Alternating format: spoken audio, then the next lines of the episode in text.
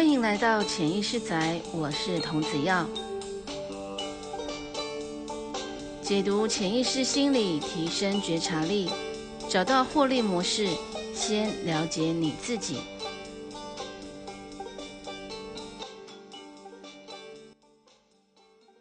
你投资的观点决定了你的人际成本。潜意识获利模式人际关系系列第四集。现在人常常都觉得时间不够用，或者是行色匆匆很忙碌，并不是因为工作上或家庭占据了自己多少时间，而是在所有手边停下来的零碎片刻里，我们几乎都给了手机，用来追剧、回讯息、贴文、网购，或者是有些人会打电玩。这些小而零碎的时间填满了我们所有的空白。对于视觉以及大脑而言，几乎除了睡觉以外，没有停下来感觉不忙的时候。当我们在做每件事情，其实都参与了投资，而且每件事都分为有形和无形的成本。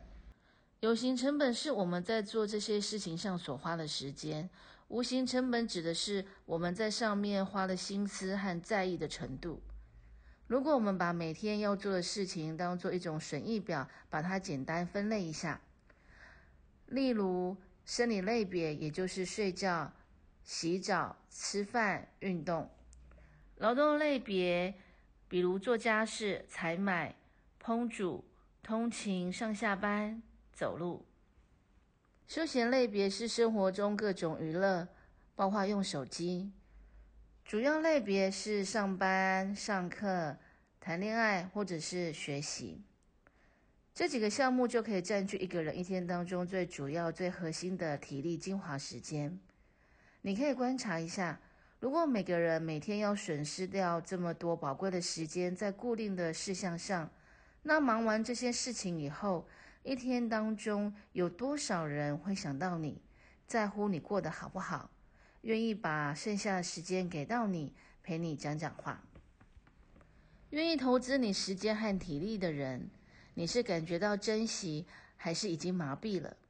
有个研究告诉我们，其实人与人之间最珍贵的投资，不是有形成本，而是无形资产，也就是耐心。想一想，一个你不待见的人，光是想到要跟他讲话，你可能都觉得很烦。当对方问你在做什么的时候，你一定会说：“我在忙，没有空。”英国有个研究指出，人们的交际名单越多，但是交心的品质却可能越低，产生的痛苦还远远超过自己的想象。因为假面朋友会让人不自觉产生防备，谈话的字里行间要有很多的考量，有时候甚至每句话都要过度考虑对方的感受。职场上无法开门见山的坦诚相见，勾心斗角的情况可能更多。所以假面的交际关系会让人感觉到疲惫或者是焦虑，身心充满负荷。但是如果知心的不在多，为什么很久没有交集的朋友、同学，加入你的好友，或者是追踪你时，你可能还是会按下同意键，或是会保留好几个其实没有什么在实际运作的群组。那是因为某些不冷不热的关系，可以营造自己是群居动物的归属感，而且某些原本疏离的友谊，可能会因为一场聚会，有机会让关系上位，替换掉旧名单里面可能已经想拉黑的朋友。试着和不熟的人互动，也可以打开自己的见解和视野，也可以训练自己有多快被赋予信任感。不经意的帮个小忙，还可以提升自尊心和幸福指数。所以在全球疫情期间，人们可以感知到群体力量和陌生人之间彼此的互助有多重要。所以，不论你经营的是精致型的人际关系，还是偏向热闹的市井交际。都跟大脑的边缘系统有一个追求报酬的投资中心，叫阿肯博士核有关。它关系着任何自己的付出是否会得到回报，因着这个回报会在思考要不要加码多投资一点，还是期待可能会不如预期，改成保守止跌。例如，你追了一个喜欢的女生好久，要不要再送她一点礼物呢？你投资的股票跌了，但是也许会回升，该不该加码追进呢？公司的同事今天被主管骂了，下班时心情不美丽，要不要花时间打个电话给他，安慰他一下？不管你的动机是什么，最后会不会行动，还是要看阿肯博士和对这里的投资有没有充满回馈的期待感。生活中很多投资的项目不一定有回本，所以为什么有时候会喜欢上网买东西？因为在刷卡的那一刻，卡在自己的手上，自己有决定权，情绪可以借着行为获得一些释放。投资前至少拿回物品。有些人会花很多时间专门给到食物，背后也有相同的原理，因为在很多无能为力的外在情况上，吃什么、吃多少，自己有决定权。所以，当我们在某些事情的点上感觉到自主的愉悦以及主控力后，情绪就会引发大脑常常把我们带回那个愉悦的时间点，反复的做出类似的行为。时间在哪，成果就在哪。于是日积月累，我们投资的回报就是肥胖，或者是有很多的账单要缴。人际关系的投资也是一样，为什么有一些朋友我们会常常相处，喜欢一起聊天？因为我们想到这个人的时候，得到的回报是一种舒服的感觉，可能是温暖的感觉，自己是被支持的。想起这个人时，内心的无形成本反映在正向的，也就是你觉得赚到了友谊，赢得了被信任，能够轻易的获得尊重的投资报酬率，所以你会把时间给到相对应的人事物。损失的人际投资，则是那些你想起来时会感觉到不舒服的人，因为可能曾经用过真心，但是最后换来绝情、背叛、欺骗，或者是不被真诚的对待。所以在无形的投资里，潜意识会启动我们的直觉，提醒自己跟这样的人保持敬而远之。所以，换句话说，由头脑所发动的投资热点，除了跟过往的经验和记忆有关联，看正向的还是负面的，跟记忆的停留时间长度和情绪强度比较有关系。举例来说，一个不喜欢别人唠叨的人，可能下班回家时，身边就有一位不断叨叨絮絮的另一半。因为讨厌唠叨所引发的负面情绪，让自己想逃离。为了要处理这些情绪，可能要从位置上站起来走一走，可能会花五十五元去买一杯咖啡，在外面花一小时坐一下，恢复平静。打三十分钟的电话给人诉苦，反而听对方倒了一堆垃圾。可能会想要上网买东西，不知不觉就刷了三千元，发现晚上睡不好，有四个小时都处在浅眠状态，整天脑神经衰弱。于是常常感冒，还要花一百五十元的健保费去看医生。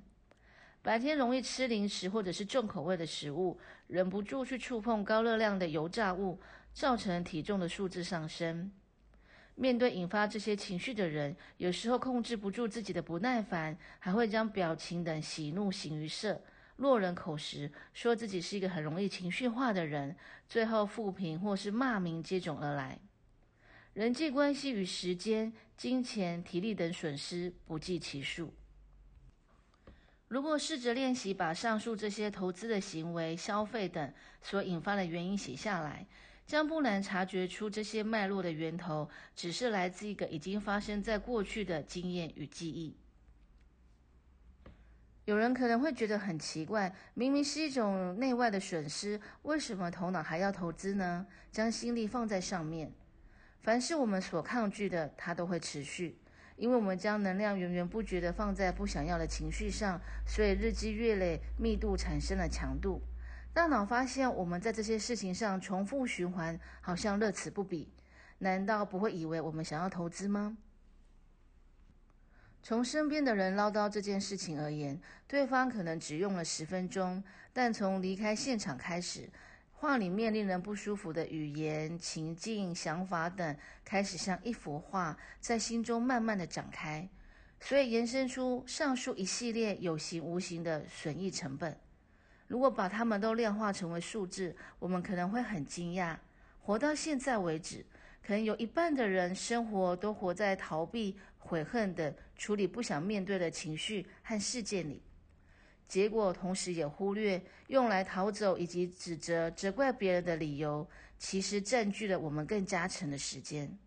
是另外一种内外的成本耗损。